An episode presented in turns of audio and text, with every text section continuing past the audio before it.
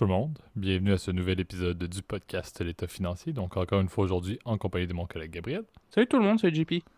Et pour ce nouvel épisode de la saison 6, on vous fait, Gab m'a énormément surpris en proposant l'un des, l'un des deux sujets. Là on, ramène quelque chose qui avait été enterré, qui était dans, une boîte et qui était avant. Enterré, t'es dur, hein, quand même. Hein. C'était un peu ça. C'était un avis populaire presque, mais c'était la grande passion de, Gab à l'époque lorsqu'on a commencé le, podcast. Euh, Gab œuvrait dans un domaine qui permettait beaucoup de trouver des thématiques pertinentes euh, de vulgarisation financière liées aux finances personnelles. Ceux qui nous écoutent depuis longtemps vont savoir exactement où on s'en va.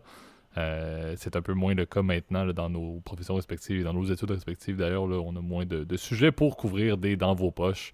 Donc, un des fameux euh, segments fondateurs du, podcast. Donc, on vous fait aujourd'hui un dans vos poches en deuxième partie.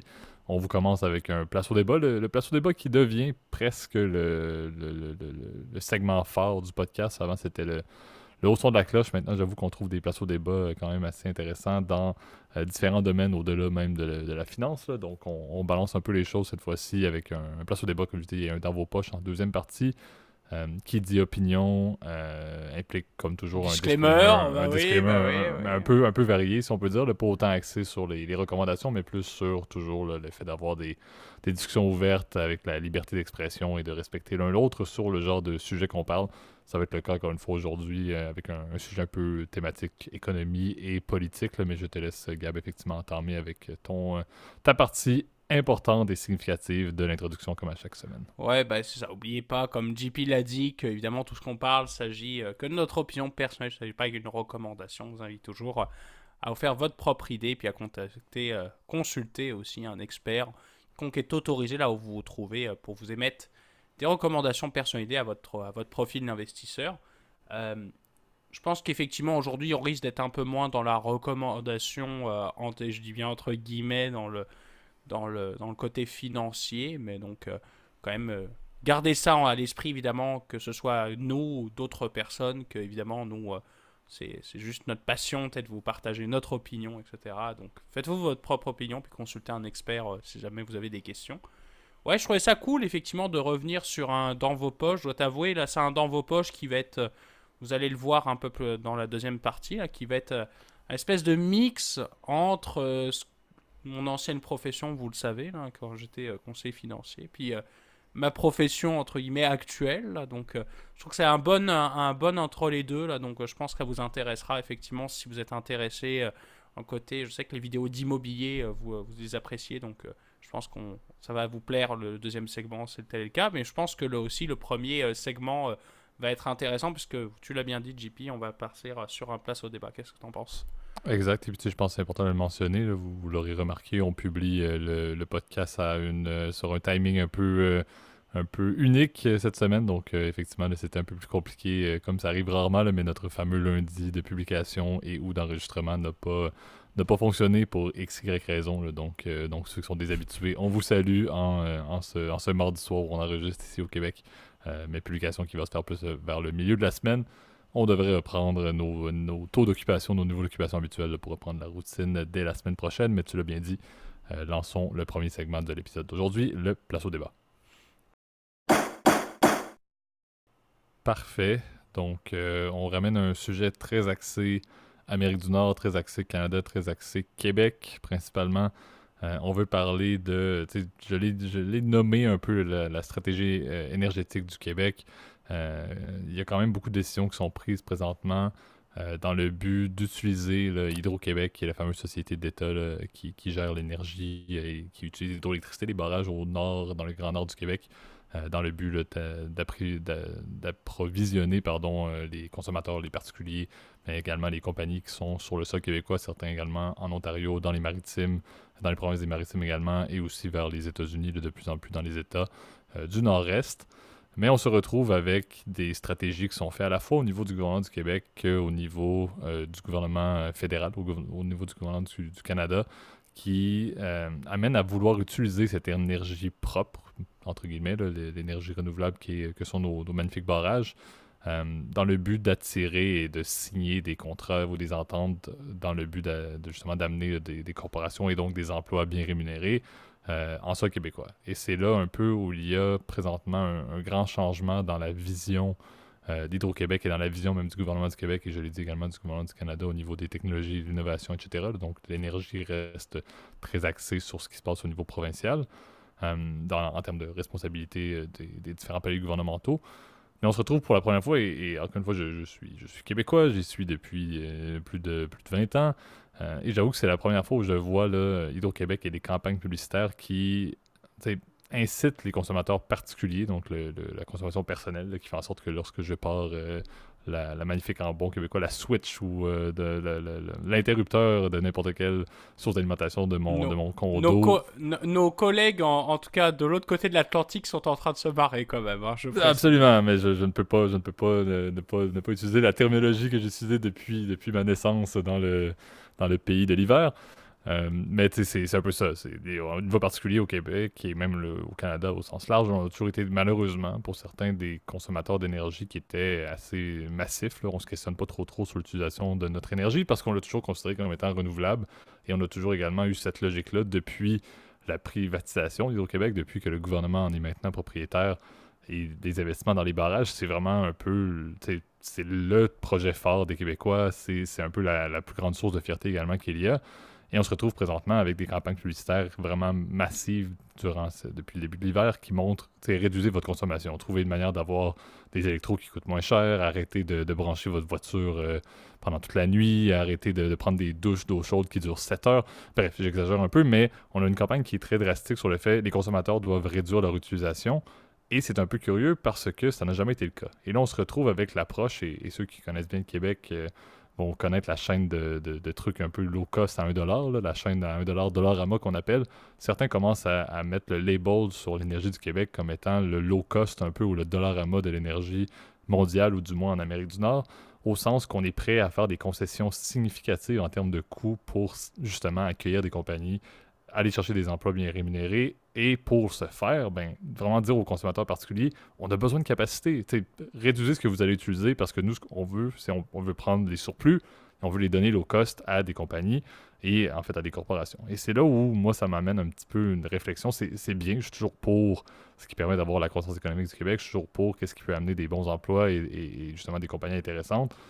Mais par contre, il y a quand même des limites. Et c'est là où on se retrouve avec une stratégie qui amène vraiment de dire, ben, les consommateurs particuliers, vous payez ce que vous payez déjà, les tarifs vont continuer à augmenter, mais en même temps, on va jouer un petit peu sur euh, d'autres facettes dans le but de, signer des trucs low cost. On essaye de mettre en place des nouveaux projets, euh, que ce soit des nouveaux barrages. Je sais que c'est un petit peu quelque chose que notre gouvernement en place a essayé de mousser durant la campagne électorale, mais en réalité, tout ce qu'on recherche, soit c'est ça, soit c'est des parcs éoliens, on essaie d'aller chercher des nouveaux gigawattheures, kilowattheures, mais pas pour les particuliers. Donc, où est-ce qu'on s'en va avec ça? Et, c'est là où c'est beau avoir des sources d'énergie qui sont renouvelables. C'est beau d'avoir euh, un système qui fonctionne très bien et qui est en place depuis des années, malgré les complications, malgré les, le, fait que notre climat est téméraire, ça fonctionne très bien, c'est très stable. C'est alléchant pour les particuliers, mais c'est alléchant pour les corporations également.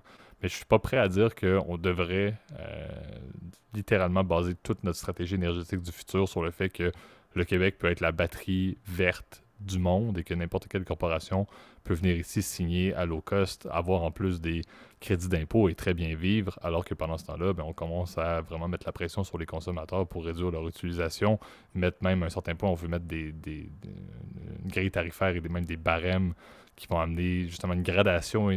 si un, loyer ou un logement utilise davantage qu'un certain quota, va devoir payer une prime supplémentaire par rapport à ce qu'il paye présentement par kilowattheure ça m'embête un petit peu. Je trouve que c'est une stratégie qui n'est pas nécessairement euh, si intéressante que ça. On prône encore une fois, et le, Québec a toujours été une province qui s'en est jamais trop trop mal sorti, mais on prône encore une fois euh, une stratégie qui, si du jour au lendemain, les une compagnie, si, si, le contrat est pour 10 ans, puis que dans 10 ans, le tarif est plus aussi intéressant, ils vont prendre leur truc et ils vont partir. Donc, quel est le bénéfice réel si on, tout ce qu'on fait, c'est qu'on essaie d'aller attirer, attirer, attirer, attirer des nouvelles compagnies, c'est quoi le plan de rétention de ça? Il faut qu'on ait une, espèce de certitude ou une garantie que ces compagnies-là vont pas juste profiter du low cost, investir le strict minimum de ce qu'ils ont besoin pour opérer une usine, par exemple, en sol québécois, et partir par la suite avec des pertes d'emplois massives. Et c'est souvent un cycle qu'on a vu dans l'histoire du Québec et dans l'histoire euh, des corporations au Québec. Je pense que c'est une belle stratégie pour de l'acquisition de compagnies, mais il n'y a rien qui me dit que ça va partir du jour au lendemain et c'est ce qui me dérange beaucoup. Oui, bah après, c'est vrai que c'est un débat et je trouvais ça intéressant que tu en parles, JP, euh, comme, euh, en tout cas comme sujet. C'est vrai qu'en premier lieu, euh, moi, tu sais, j'avais un peu plus de mal, je dirais, à avoir des opinions tranchées. Premièrement, pour une première raison, c'est que je suis pas électeur. Donc, déjà, ce n'est pas à moi, si tu veux, de diriger. Bon, par contre, je suis contribuable. Je vois que ça sort de mon compte. Je vois pas comment je peux diriger ces dollars-là. Là, c'est un peu ça. c'est un peu ce que je ressens, là. Mais ce que je trouvais intéressant, c'est vrai, dans ce, sujet-là, c'est vrai que c'est de reparler un peu de cette thématique phare euh, qui est celle de l'énergie au Québec, puisque on sait que c'est un thème déjà qui intéresse aussi les auditeurs, aussi, euh, de manière générale. C'est vrai que c'est une, tu l'as bien dit, c'est une espèce de fierté, tu vois. Euh, ça fait maintenant 7 ans et demi maintenant que j'habite j'habite ici.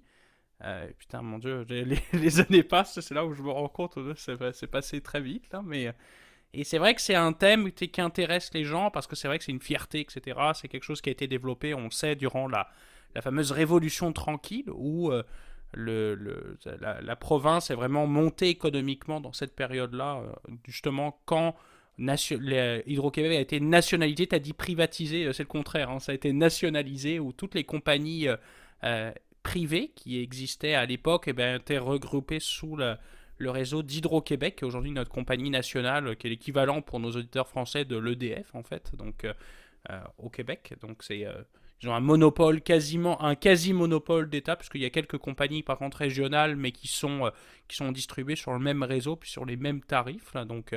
Euh, c'est vrai que c'est une vraie fierté, je te dirais, euh, quand on les gens effectivement parler de, hydro. Et euh, c'est vrai que la province peut se targuer effectivement d'avoir gardé quand même un des, des, tarifs en fait du kilowattheure l'un des plus faibles au monde en fait en termes de, de, de coût par kilowattheure. Alors, tu as précisé, c'est vrai qu'en effet, tu as déjà une tarification qui est déjà modulée, qui est déjà quand même assez attrayante pour les premiers. Je crois que c'est, si je me souviens bien dans ma facture, je crois que c'est les 1000 premiers kilowattheures euh, mensuels qui sont à un tarif qui est très abordable. Je crois qu'il environ 5 à 6 cents le, le kilowattheure, ce qui est vraiment rien pour le coup. Et ensuite, après, ça passe, euh, c'est quasiment le double. donc, euh, on passe à peu près à environ 10 cents le kilowattheure. Nos amis européens sont en train de se marrer pendant qu'on est en train de parler, puisque eux, je crois, c'est quasiment le triple. Hein, avec, en plus, avec l'envolée des prix de l'énergie, c'est vrai que c'est une autre, une autre réalité. Et c'est vrai que cette question-là, du tarif bas fait poser la question de est-ce qu'on gaspille, tu vois.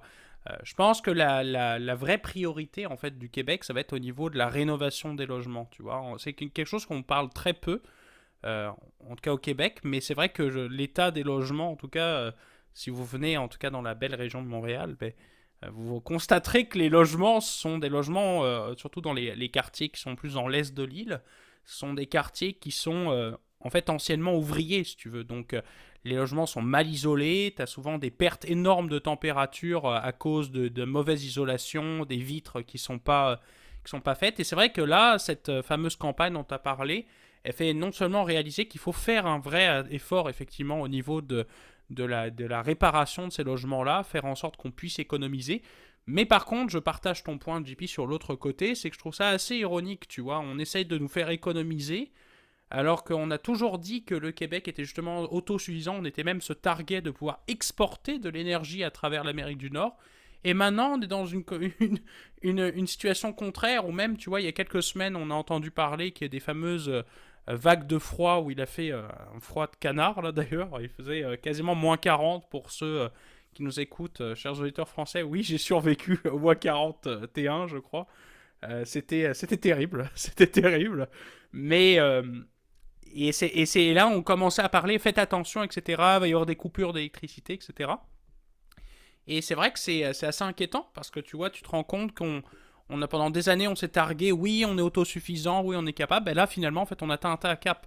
Et quand il va y avoir de nombreux l'électrification des transports, il va falloir se poser la question de combien va avoir besoin de kilowattheures en plus avec les véhicules électriques. Tu as parlé de faut brancher son véhicule le soir, mais pour le moment, c'est une minorité de gens qui le font, tu vois. Donc aujourd'hui, il va falloir euh, penser effectivement à l'énergie du demain. On avait déjà fait d'ailleurs un épisode, je crois, ça fait un petit bout sur les fameuses smart grilles, les grilles euh, électriques intelligentes. Mais c'est vrai que c'est des choses qu'il va falloir réellement implémenter. Donc je pense que la priorité vraiment au niveau de la... Je ne sais pas ce que tu en penses, JP, là, moi je, drop ça comme ça, là, mais la rénovation des logements, puis vraiment le côté grille électrique, l'intelligence et puis l'électrification des transports. Ça, ça va de, de soi avec évidemment avec le, le changement climatique, etc., puis les critères des accords de Paris, etc. Donc il va falloir se poser évidemment toutes ces questions-là. Alors je sais que cette discussion-là va être un peu moins financière, mais c'est vrai qu'elle est intéressante parce qu'elle a des implications évidemment sur notre économie, sur la façon évidemment de comment nous on va investir de manière massive, tu veux, dans les transports, dans les matériaux de demain, dans les, euh, euh, par exemple, sur l'investissement dans les euh, ressources énergétiques. Tu l'as bien dit, tu as parlé de barrages, mais il y a aussi il y a eu des projets qui ont plutôt foiré d'ailleurs sur tout ce qui était l'hydrogène. Tu en as entendu parler énormément au Québec, ça évidemment ça a périclité comme beaucoup de trucs, mais c'est là où il faut, faut, se poser des questions et je trouve que c'est un, une porte de débat intéressante de parler d'énergie parce que ça ouvre évidemment d'autres portes évidemment sur l'actualité économique, financière, etc. Exact. je pense que tu l'as soulevé. Ce qui est curieux, c'est qu'on sent un peu le, sentiment, moi c'est le sentiment que j'ai du moins, mais on sent un peu de l'urgence dans la, politique actuelle et dans la stratégie actuelle. Parce que, comme je l'ai dit, les barrages étaient soudainement. On voulait commencer à faire des nouveaux barrages dans le nord du Québec. Présentement, ça fonctionne très bien. Les barrages n'ont pas perdu leur capacité. Euh, le volet énergétique du Québec fonctionne encore très bien et très centralisé sur l'hydro. Mais il y a eu une discussion au point de dire non seulement les coûts d'un barrage c'est assez élevé, il y a des coûts environnementaux, il y a des coûts financiers, on ne va pas embarquer dans ce débat-là, mais c'est le fait que la mise en place d'un barrage prendrait possiblement trop de temps pour le besoin actuel du Québec d'aller développer de la nouvelle capacité énergétique. Et moi, ça me dit, ben mon Dieu, comme tu disais, on avait, on voulait presque trouver une manière de faire des lignes à haute tension autant que l'État de New York en voulait, on allait en faire parce qu'on avait tellement de surcapacité. Et là, soudainement, on est en train de se dire ça nous prend des projets éoliens parce que c'est plus rapide de faire un parc éolien que de faire un barrage hydroélectrique dans le nord du Québec. Je me dis, il y a un problème. Il y a vraiment un changement assez drastique et notoire de la position du Québec sur le fait que, ben, où sont passés ces surplus-là. Et moi, je le vois vraiment comme je l'ai mentionné au début, c'est qu'on garantit une capacité, on garantit des contrats énergétiques envers des corporations. Et là, soudainement, si, c'est signé auprès de corporations, ça va être utilisé. Le Québec a énormément euh, de, ressources dans l'aluminium, entre autres, qui est extrêmement énergivore. Et là, on se rend compte que est-ce que c'est beau amener des compagnies et amener des emplois? Oui, bon, ça c'est du positif, mais dans des industries qui sont hyper énergivores, qui vont venir s'installer au Québec parce qu'on est en mesure d'aller obtenir un bloc fixe d'énergie qu'ils peuvent utiliser sur une période de temps à faible coût et que ces blocs-là par la suite deviennent hyper restrictifs sur les autres besoins qui n'ont aucun rapport avec les corporations. C'est un peu ça mon, problème que je vois présentement. Euh, et c'est beau avoir de l'énergie verte, mais si elle sert à, euh, à dans des énergies qui sont énergivores et qui sont très polluantes, à mon avis, on a quand même des problèmes. Donc c'est là où je ne sais pas trop c'est quoi cette stratégie-là. J'ai quelques problèmes et je pense que ma, ma, ma vision transparaît énormément dans mes propos. Là.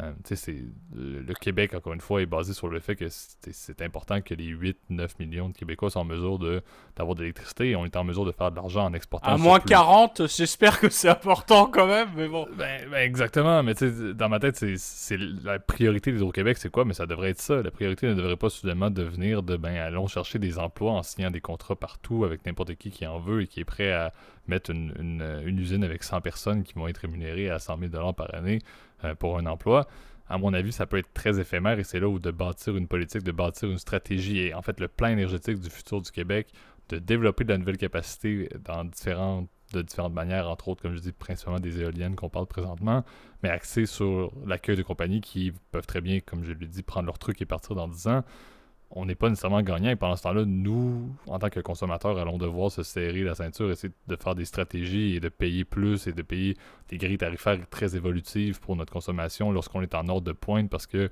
fallait que je recharge mon PC euh, à 7 heures le soir. Euh, en même temps que mon four marchait et là je vais devoir payer plus à cause de ça. J'exagère vraiment beaucoup, mais je trouve que c'est quand même curieux de voir le changement soudain et certains diront, et c'est un peu ça la problématique et c'est un peu la trame que je voulais amener aussi, c'est que c'est très axé avec le côté politique et le volet politique du Québec.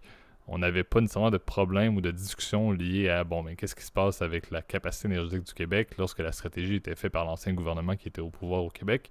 Maintenant que c'est nouveau, c'est un gouvernement, qui est très axé sur le développement économique, qui est très axé sur l'accueil de compagnies, qui est très axé sur les emplois euh, bien rémunérés. Et là, on voit réellement que ben, les surplus n'existent plus. C'est plus une question de où est-ce qu'on distribue les surplus, c'est on n'en a plus de surplus, on en a besoin de plus parce qu'on veut continuer à aller accueillir des, corporations. Donc, c'est de dire, bon, mais c'est beau Hydro-Québec, c'est beau le volet que c'est une société d'État, mais ça amène quand même un risque que ce soit extrêmement teinté de la stratégie ou des, objectifs d'un gouvernement qui peut changer rapidement et qui soudainement, si le fameux gouvernement qui est en place, la CAC présentement, euh, est appelé à changer.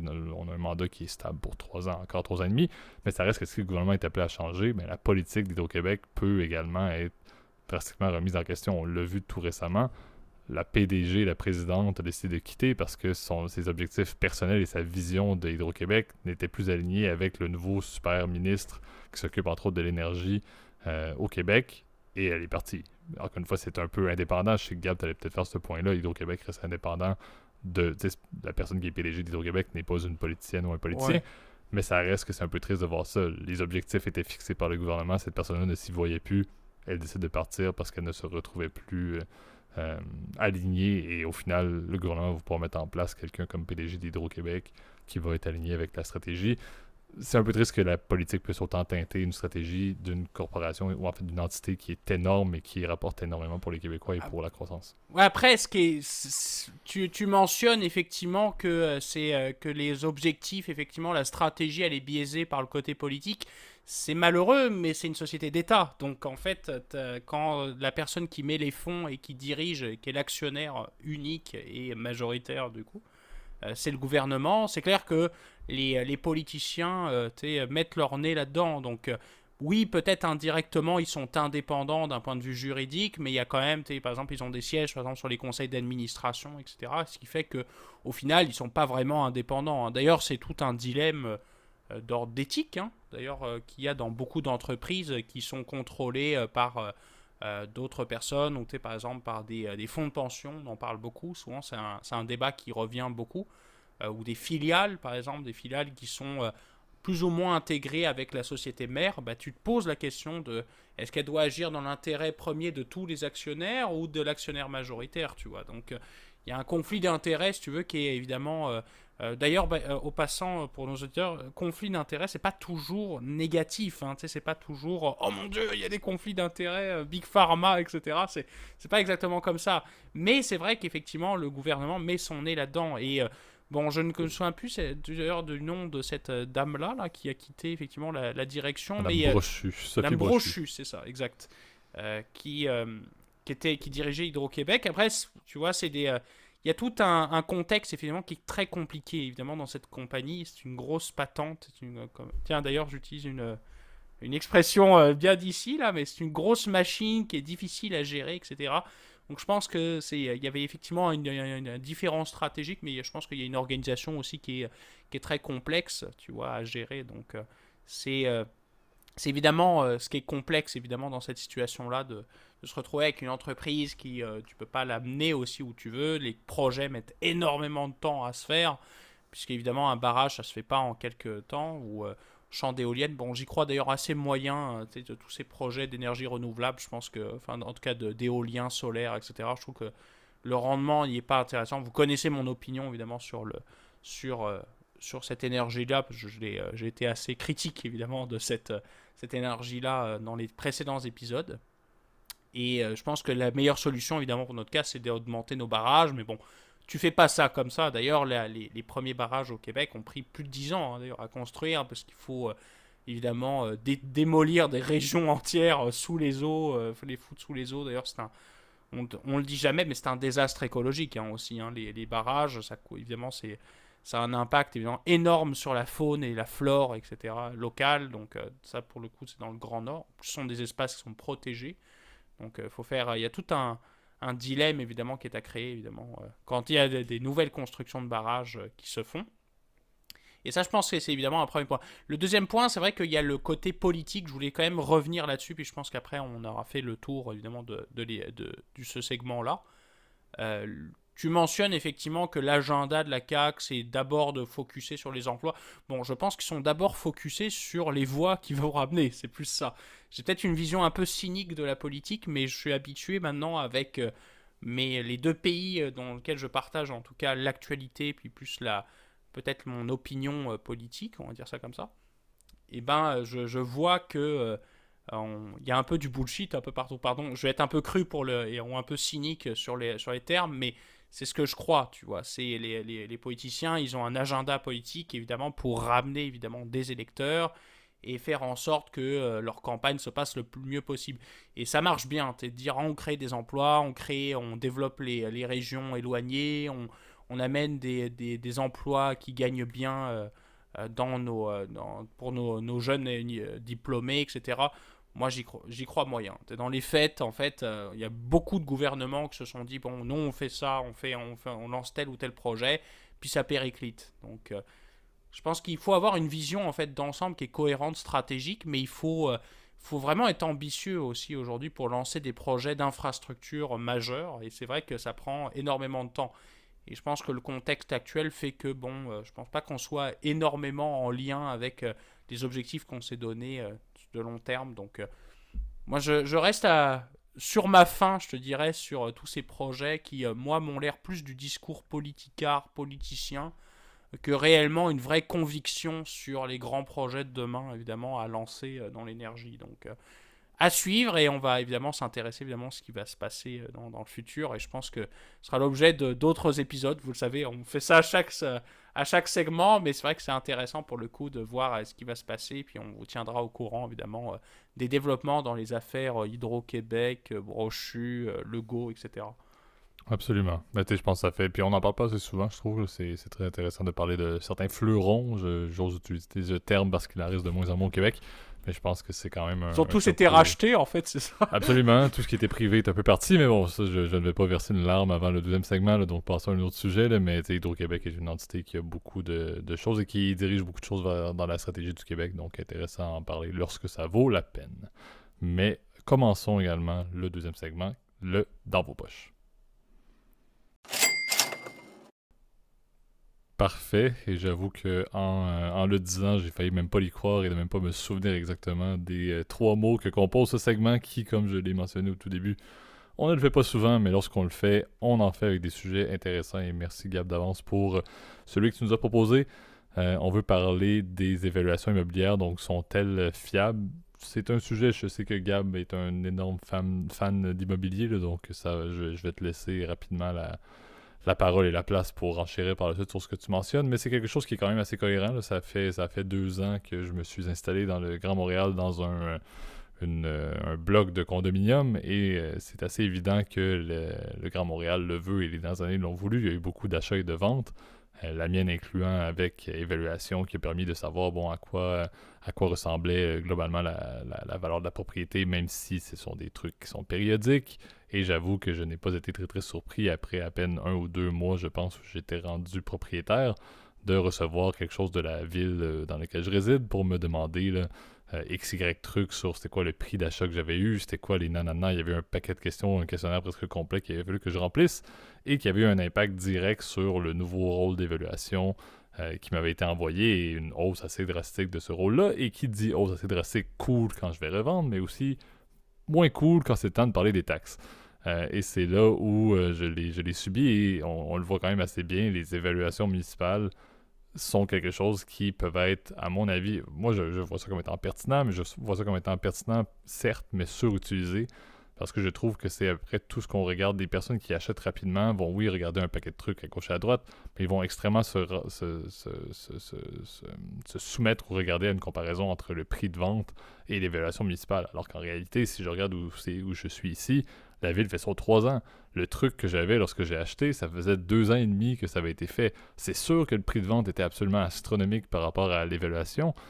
Un, parce qu'il y a un surplus à la base sur tout prix de vente, mais en plus, l'évaluation n'était même pas à jour réellement, alors que ça faisait deux ans et demi. Donc, c'est là où, il y a, à mon avis, c'est quelque chose qui est extrêmement surutilisé.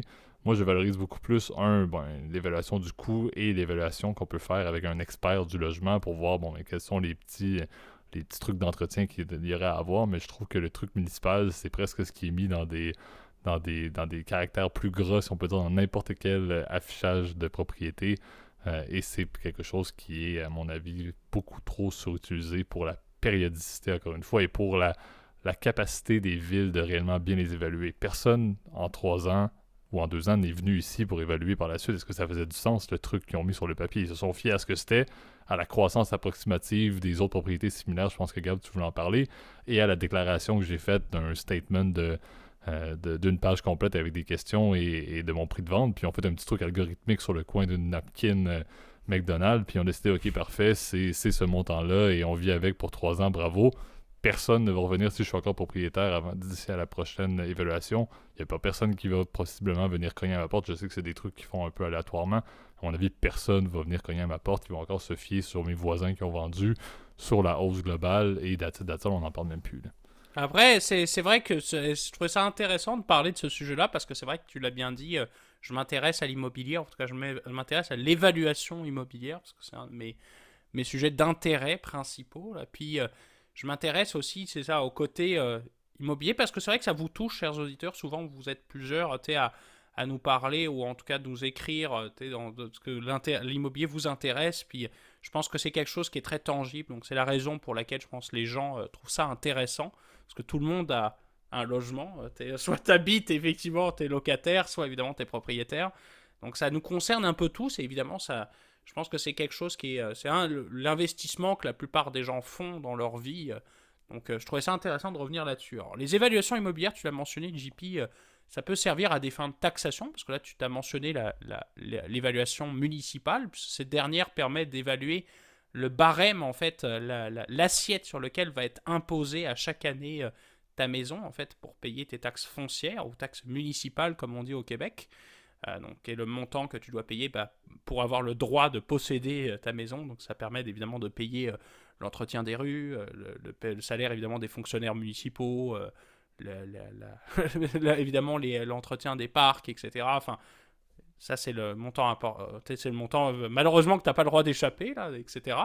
Et tu as effectivement les évaluations qui peuvent servir par exemple à des fins de transaction, des fins évidemment de de fiscalité, ça peut servir dans plein de choses. L'évaluation, c'est un milieu, on va dire, très large, mais qui peut servir évidemment, euh, par exemple, si tu veux vendre ta maison pour te donner une fourchette de prix sur combien tu veux la vendre, eh ben, tu dois faire une évaluation. Alors, c'est vrai que tu as mentionné, la plupart du temps, l'évaluation, elle se fait, on va dire, de, plusieurs façons, mais euh, la principale, en fait, et euh, vous le savez, ça, reprend les mêmes types d'évaluation qu'on peut faire, par exemple, quand tu achètes des actions.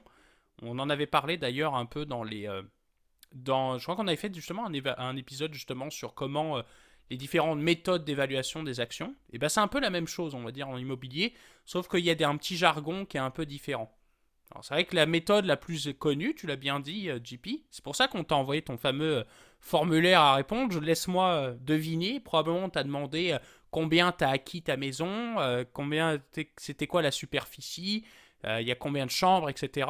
Et bien ça, cette méthode-là s'appelle les transactions comparables, tout simplement. La ville, va se baser sur un indice de plein de propriétés qui ont été vendues similaires à la tienne pour évaluer, essayer d'évaluer l'augmentation, si tu veux, de la valeur de, ta maison. Alors elle se base sur un barème de référence, donc je sais pas, par exemple, elle va se dire, bon ça c'était un indice 100, c'était l'indice par exemple à l'année 2000 par exemple, et à chaque année elle va faire, elle va regarder les transactions comparables et va augmenter cet indice-là. C'est pas parfait, évidemment, puisque ça se base évidemment sur des transactions qui sont pas exactement la même que la tienne.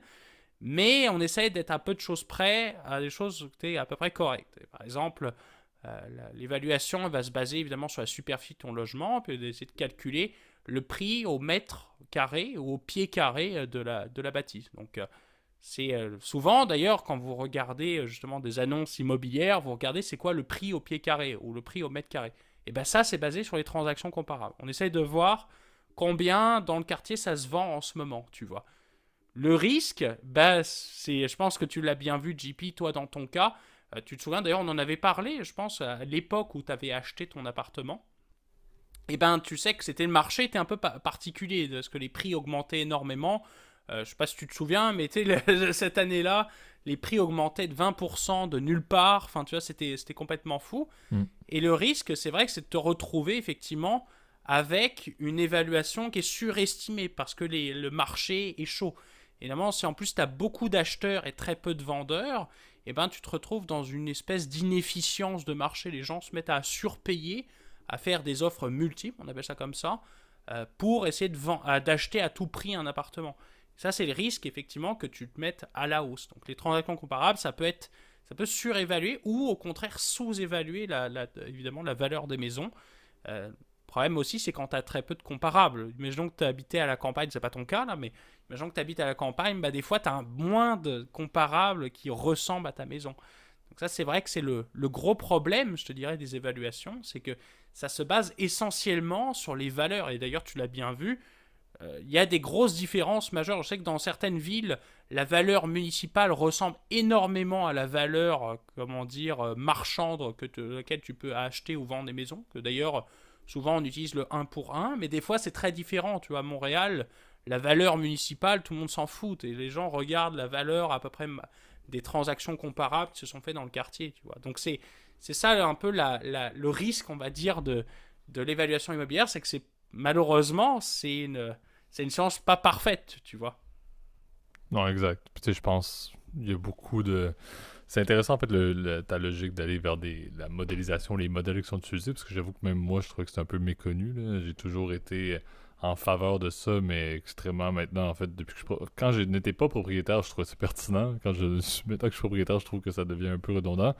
Euh, mais tu sais, je pense que ça permet encore une fois de il faut que ce soit calculé et utilisé d'une manière adéquate parce que c'est également ce qui est utilisé beaucoup pour des indicateurs. Je sais qu'entre autres, l'employeur pour mon employeur actuel a un, indicateur qui est fortement basé pour définir la hausse justement de, du coût des propriétés. Ben, ça se base en partie sur cet indicateur-là. Si c'est mal fait, si c'est pas fait par des professionnels, si c'est pas calculé de manière adéquate, ça peut également retirer beaucoup d'intérêt vers des portraits que sont donnés euh, par des indicateurs clés qui sont utilisés, que ce soit par les banques ou par les gouvernements par la suite. Donc je pense que c'est la, force de l'évaluation immobilière doit absolument être maintenue au fil du temps euh, dans le but justement de ne pas se faire surprendre comme c'est arrivé en 2008-2009 avec des trucs qui étaient un petit peu n'importe quoi. Il faut que ça soit relativement flexible et, sensible aux hausses et aux baisses, euh, sans quoi on, se retrouve avec quelque chose qui ne fait pas de sens et qui va justement euh, complètement perdre son, utilisation. Donc c'est un peu la raison pourquoi je pense que c'est bien qu'on en parle, c'est bien qu'on l'aborde, alors qu'on le prend souvent pour acquis, on ne se questionne pas réellement comment ça se produit. J'en fais partie. Euh, mais je pense, et encore une fois, c'est là le fait que c'est le genre de sujet qui t'intéresse parce que tu es le genre de, personne qui va aller dans les, le pourquoi du comment de trucs que personne d'autre ne se pose réellement. C'est mon côté un peu euh, spectre, là, comme on fait la blague. Rien contre là. D'ailleurs, Passant, c'est une blague. Hein. Ne n'allez pas penser que j'ai quelque chose contre ça, mais je, je, je, c'est une autocritique à moi-même.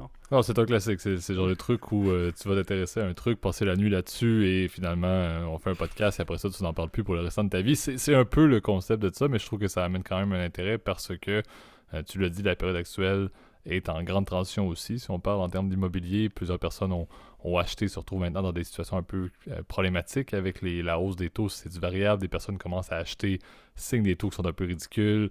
Euh, les transactions immobilières ont été mis un peu sur pause. Ça a réduit drastiquement, mais ça va reprendre lorsque le contexte va revirer un petit peu. Et c'est là où, encore une fois, on va retourner vers une tangente où les évaluations vont prendre, encore une fois, une part importante des décisions, que ce soit d'achat, de vente ou même de maintien.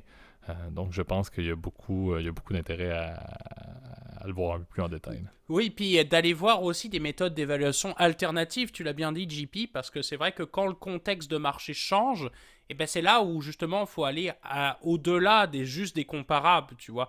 Euh, surtout que quand il y a effectivement un marché qui est un peu en pause, tu l'as bien dit, eh ben c'est là où justement un professionnel qui connaît les méthodes d'évaluation va utiliser des méthodes alternatives. Alors, la plus la plus connue, en dehors des comparables, la plus connue, c'est la méthode du revenu.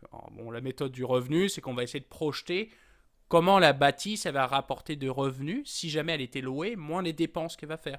Exemple, je prends ton appartement JP, je pourrais supposer que je le loue, combien je pourrais le rapporter, et puis combien ça me coûterait pour pouvoir le, le, le l'opérer, donc par exemple les taxes foncières, etc. On ferait des, évidemment des scénarios, je ne vais pas rentrer trop dans les détails, là, parce que ça fait c'est un truc de gourou ou d'amateur évidemment de finance où on va faire des hypothèses évidemment de calcul et dans lequel on va le ramener dans une valeur présente. Ben, ça c'est la méthode du revenu et c'est celle qui va être utilisée. Et ça c'est peut-être le conseil que je vais pouvoir vous donner, c'est qu'au lieu de se fier uniquement à l'avis d'un agent immobilier qui est lui va vouloir pousser la valeur le plus vers le haut puisque sa commission dépend de la valeur de la transaction, et eh ben, parler à un professionnel de l'évaluation agréé. Parce qu'au Québec, par exemple, on a un ordre qui s'appelle l'ordre des évaluateurs agréés du Québec. Et Facile, hein Et bien ces derniers sont indépendants, ils sont, tenus de fournir évidemment une, une estimation qui ne dépend pas euh, avec un montant fixe, donc ce que tu leur payes pour donner une évaluation ne va pas euh, dépendre de la valeur de la bâtisse. Donc ils n'ont aucun intérêt, si tu veux, de sur- ou sous-évaluer ta, ta, bâtisse. Et ils vont essayer d'avoir une opinion impartiale sur ce c'est quoi les forces, les faiblesses évidemment de ta bâtisse. Ils vont avoir évidemment des modèles beaucoup plus avancés que ce que je t'ai dit, avec euh, des comparables très précis, des listes évidemment plus de transactions euh, très complexes avec euh, des bases de données que nous, petits monsieur et madame tout le monde, n'avons pas accès. Ce qui va te permettre évidemment d'avoir une estimation ultra précise évidemment de combien ça vaut. et puis ça, tu vois, le, dans mon ancien passé de conseil financier, nous, par exemple, on faisait affaire avec des évaluateurs agréés pour avoir, je sais pas, par exemple, une valeur pour des fins de financement, etc., à des fins de fiscales aussi, parce que ça peut être utile. je pense que c'est important, évidemment, de parler à un professionnel, pour le coup, qui maîtrise toutes les, valeurs, les méthodes d'évaluation. Euh, il y en a d'autres, je ne vais pas en parler parce que ça prendrait euh, trop de temps, mais il y a, principalement, n'oubliez pas, la méthode du revenu. Donc, on essaye de projeter la valeur future en fonction de ce que va rapporter la bâtisse moins les dépenses.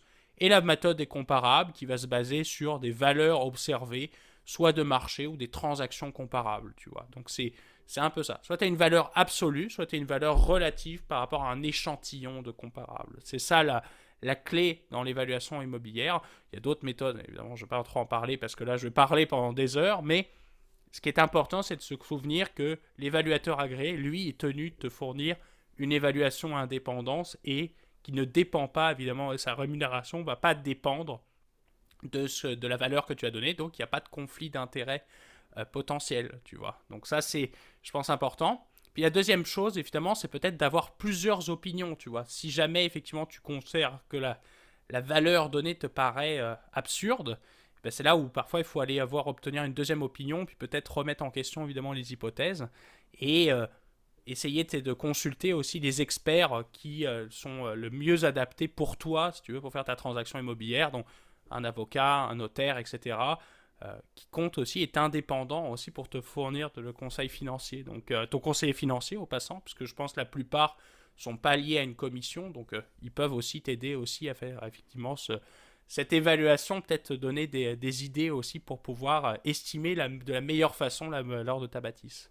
Exact. Ben, je pense que tu as fait, fait un, bon, un bon topo. Je, là, je, jette le micro, je pense que ah, c'est Absolument, absolument. Mais je pense, je pense que tu as fait le tour. On je le disais aussi, les, les, dans vos poches sont souvent des vulgarisations quand même en, en détail, mais restent compréhensibles. J'avoue qu'en tant que moi-même, quelqu'un qui avait un intérêt modéré là-dessus, euh, clairement par rapport à toi, euh, en a appris beaucoup. donc j'espère que c'était la même chose pour vous, chers auditeurs. Euh, c'est ce qui met un, terme à, cet épisode de la saison 6. Donc à nouveau, merci Gab pour ta participation et pour également le sujet du, du, dans vos poches qu'on a pu ramener euh, au moins pour cet épisode-ci. On ne vous garantit pas, bien évidemment, qu'on va en avoir de manière constante euh, pour, les, pour les prochains. J'espère, j'espère qu'on va en avoir quand même souvent, mais c'est vrai que des fois, ça vient, comme tu l'as dit, JP, des fois ça vient, puis des fois ça repart, tu vois, c'est plus au gré de nos humeurs, tu vois. Effectivement, et au gré du contexte, encore une fois. Donc, donc merci tout le monde à nouveau pour, vos, pour votre écoute. Comme à l'habitude, vous pouvez nous retrouver de manière très simple sur euh, YouTube, notre plateforme clé, dans le but de mettre des commentaires publics ou des, idées de sujets ou des opinions euh, dans la zone commentaire. Par le fait même, si vous avez apprécié la vidéo, allez mettre un like, allez vous abonner à la chaîne et mettez la cloche pour les notifications. Euh, pour ceux qui veulent également utiliser une zone commentaire pour justement des, idées de sujets, des débats, des opinions, des, peu importe quelle, quelle forme de, de mention vous voulez nous faire, mais sur un format plus privé, vous avez toujours l'adresse courriel que Gab met dans les zones de description, donc euh, n'hésitez pas à nous rejoindre par là également. Et sinon, pour la majorité d'entre vous sur les plateformes audio, donc vous pouvez nous retrouver comme d'habitude sur Apple Podcasts, Spotify, Overcast, Deezer, Amazon Podcasts, etc. Il y en a de plus en plus et elles sont toutes pareilles, c'est-à-dire vous pouvez mettre des likes et vous abonner, vous pouvez absolument rien commenter, c'est parfait, c'est comme ça, on vit avec. Euh, mais continuez encore une fois à, utiliser ça, ça, nous aide beaucoup. Pour le référencement, peu importe la plateforme, c'est toujours très clé. Et comme on le dit, je le dis de plus en plus, c'est la, base du podcast, le bouche à oreille. Donc, on apprécie beaucoup ce que vous faites euh, et les partages que vous faites également avec vos proches, vos amis, votre famille, vos collègues de travail. Euh, on voit vraiment cette communauté-là communauté croître, euh, justement axée sur le fait que vous avez intérêt euh, à partager notre contenu avec d'autres personnes pour justement enrichir vos propres débats, vos propres discussions. Et c'était exactement ce qu'on voulait faire lorsqu'on a lancé ça en 2020. Le temps passe vite, mais effectivement 2020 déjà, ça va bientôt faire bientôt. Je suis très d'avance, mais bientôt trois ans cet été. C'est fou, hein? Ça Absolument. passe tellement vite. Hein? C'est bon. assez impressionnant, mais c'est, on va rendre l'antenne pour ne pas faire un épisode complet jusqu'en juin parce qu'on a quand même fait quelque chose d'assez conséquent aujourd'hui. Donc merci Gab et bonne semaine tout le monde. Bonne soirée tout le monde.